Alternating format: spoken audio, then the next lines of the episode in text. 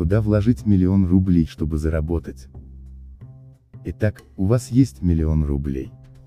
Он может принести хорошую прибыль, если выбрать подходящий объект для вложений. Чтобы его найти, разберем самые популярные у россиян виды инвестиций.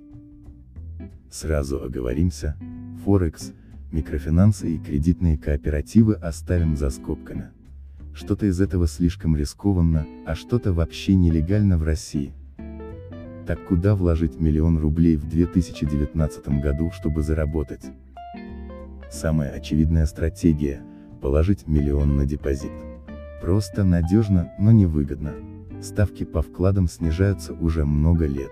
Осенью 2019 года редкий банк предлагает клиенту 7%. Доходность банковских депозитов падает вслед за ключевой ставкой ЦБ, главным индикатором стоимости денег в экономике. В свою очередь, ключевая ставка зависит от разных экономических показателей, в том числе от инфляции. В этом году, как ожидается, цены вырастут всего на 2,4%. Значит, ставка по вкладам продолжит падать. Отдельная история – вклады в валюте. Выше 1% в евро почти никто не дает. Аналогичная ситуация с долларовым депозитом с доходностью 2%. Нет таких предложений. Кстати, Центральный банк вполне может разрешить банкам ввести отрицательную ставку за хранение европейской валюты, как уже сейчас есть в Старом Свете. То есть клиент будет приплачивать банку за право размещать у него евро. Для России это звучит абсурдно, но исключать такой поворот нельзя. Целом банковский процент – выбор тех, кто избегает даже малейшего риска. В итоге, достоинство депозита в том, что он доступен каждому, обладает прогнозируемым доходом и страховкой от государства. Недостатки – это низкий процент, и возможность лишился дохода при досрочном снятии денег. Следующий вариант – это вложение в недвижимость, а именно покупка квартиры. Один из самых популярных способов инвестирования – надежный, осязаемый, доходный. По крайней мере, так считают многие россияне. На самом деле не все так однозначно. Риски вложений в недвижимость велики, дом могут недостроить или сильно задержать сдачу, нужна крупная сумма для покупки и ремонта, найти адекватных арендаторов на много лет вперед сложно и так далее подводных камней масса. С 2014 года стоимость квартиры в рублях упала на 5%, в долларах – на 45%, а в евро – на 35%. К тому же сдача квартиры в аренду не принесет владельцу больше 6-7% годовых в рублях. Все равно, что положить на депозит. Отдельный нюанс – возможность быстро продать недвижимость с минимальными издержками. Для этого есть специальный термин – ликвидность. Так вот, у недвижимости ликвидность низкая, поиск покупателя займет минимум 2-3 месяца, еще 2 недели уйдет на оформление сделки. Не забывайте про услуги юриста, нотариуса, проверку покупателя и так далее, это все стоит денег. Но и главное, за миллион рублей хорошую квартиру вряд ли удастся купить, разве что внести минимальную сумму для получения ипотеки. Итого, достоинство.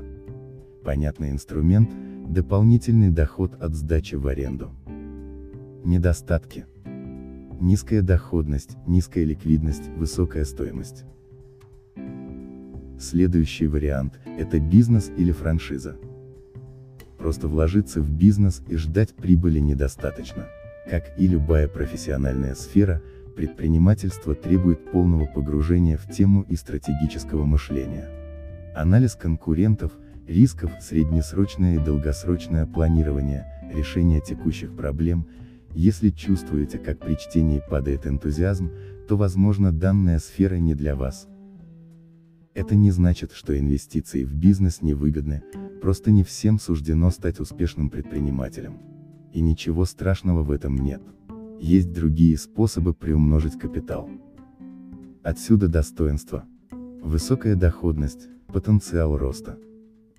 А недостатки. Сложно, рискованно.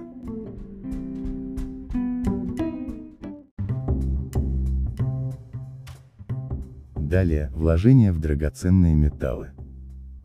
Цены на драгметалл исторически растут, но медленно. Например, купившие в 1979 году золото смогли выйти в ноль только в 2007-2008 году, потому что до этого цена стагнировала десятилетиями. Как и любой ресурс, драгметалл ничего не производит. Сегодня спрос есть, его цена растет. Нет, падает. Кстати, только 59% мирового производства золота в 2018 году было использовано в промышленности и ювелирных изделиях. Остальное – это инвестиции и закупки центральных банков, то есть в каком-то смысле искусственный спрос. Хотя и он имеет право на существование. Считается, что золото спасает накопление в кризис. Правда, случаются они нечасто и не всегда ведут к росту драгметалла. Спасти миллион от инфляции золота может и способно, но стабильно зарабатывать 10-15% годовых вряд ли. Вложиться в золото можно несколькими способами, купить в банке или ломбарде физический слиток, инвестиционную монету, открыть обезличенный металлический счет, купить на бирже акции золотодобытчиков, золотые пифы и ETF и так далее. Достоинство. Понятный инструмент, доступность, высокая доходность в кризисы. Недостатки. Высокая комиссия за покупку, продажу слитков и монет, низкая доходность в благополучные годы.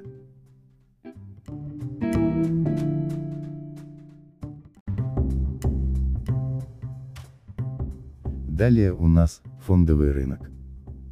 Остановимся на наиболее понятных типах ценных бумаг, акциях и облигациях. Акция – это доля в компании. Акционер имеет право голоса на собрание акционеров и получение дивидендов. Вложения в акции дают двойную прибыль, можно заработать на росте их цены и еще получать дивиденды. Акции растут, если бизнес развивается и зарабатывает. Обычно прибыль компании растет быстрее, чем инфляция, в 3-5 раз. И это напрямую влияет на рост бумаг.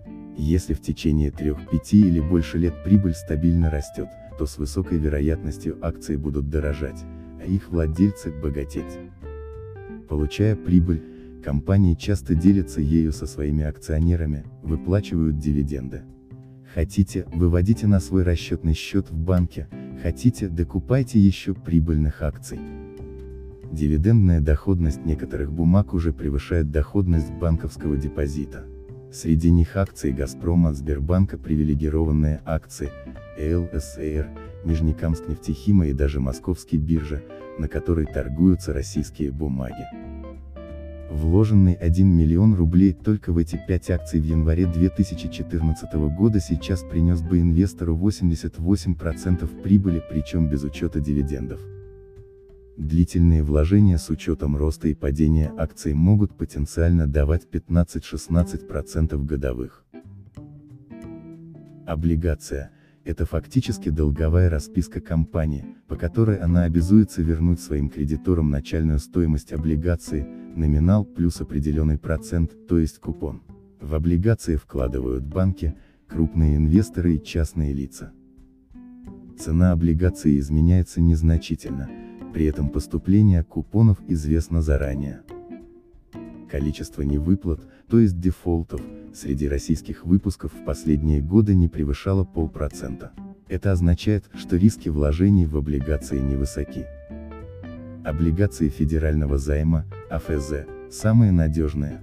Далее следуют облигации крупных российских компаний. Доходность этих бумаг составляет 6,5-7,5%, то есть немногим больше депозита. Но есть лайфхак, если их купить на индивидуальный инвестиционный счет, ИС, и получить налоговые вычеты, доходность вложений возрастает до 20%. Главное правило инвестиций – выбрать не один, а несколько инструментов, то есть провести диверсификацию. Это поможет снизить риски. Давайте разберем, по каким инструментам можно раскидать миллион. Есть три подхода к инвестициям на бирже в зависимости от риска, консервативный, умеренный и агрессивный. Консервативная стратегия – приобретение облигаций федерального займа, АФЗ. Их выпускает Минфин, то есть фактически государство. это самый надежный заемщик в стране.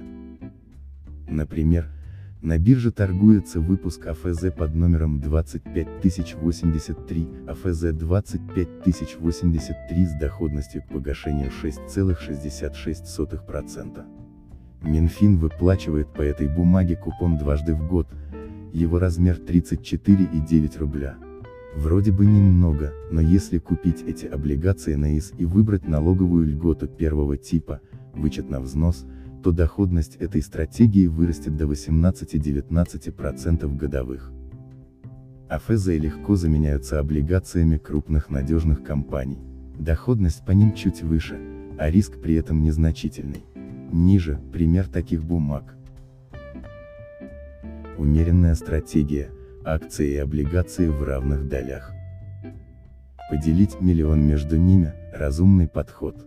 Например, вкладываем полмиллиона в облигации Роснефти с погашением в феврале 2024 года и доходностью 7,65% и облигации Сбербанка с погашением в сентябре 2021 и ставкой 6,96%.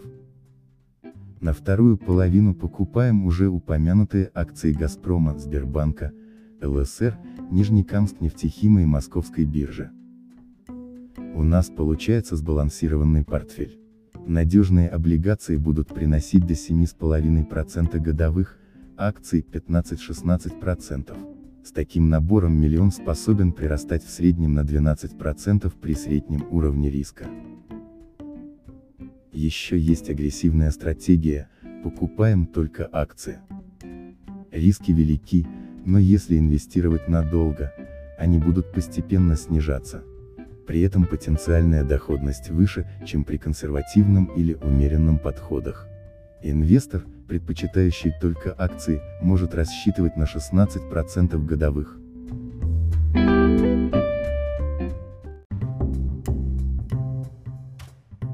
Что важно помнить, когда инвестируешь на фондовом рынке.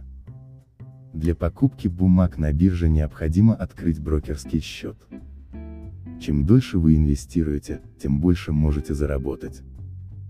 Да, иногда ценные бумаги дешевеют, и это повод докупить акции надежных и перспективных компаний. Ценные бумаги можно быстро продать в случае форс-мажора. При этом деньги поступят на ваш брокерский счет моментально. Долгосрочным инвесторам государство предлагает выгодные налоговые льготы. Они повышают общую доходность вложений на бирже. Самый популярный способ получить льготу – открыть индивидуальный инвестиционный счет ИИС. Что в итоге? Вложение в ценные бумаги – оптимальный вариант для парковки миллиона рублей, который будет актуален и на 2020 год. Инвестор может подобрать портфель из акций и облигаций с комфортным для себя уровнем риска и доходности. При этом даже самые надежные и наименее доходные бумаги будут выгоднее банковского вклада или квадратного метра. Если вы ранее не сталкивались с московской биржей, например, для покупки ценных бумаг или валюты, то начать следует с открытия брокерского счета. Вы можете это сделать на сайте московской биржи place.moex.com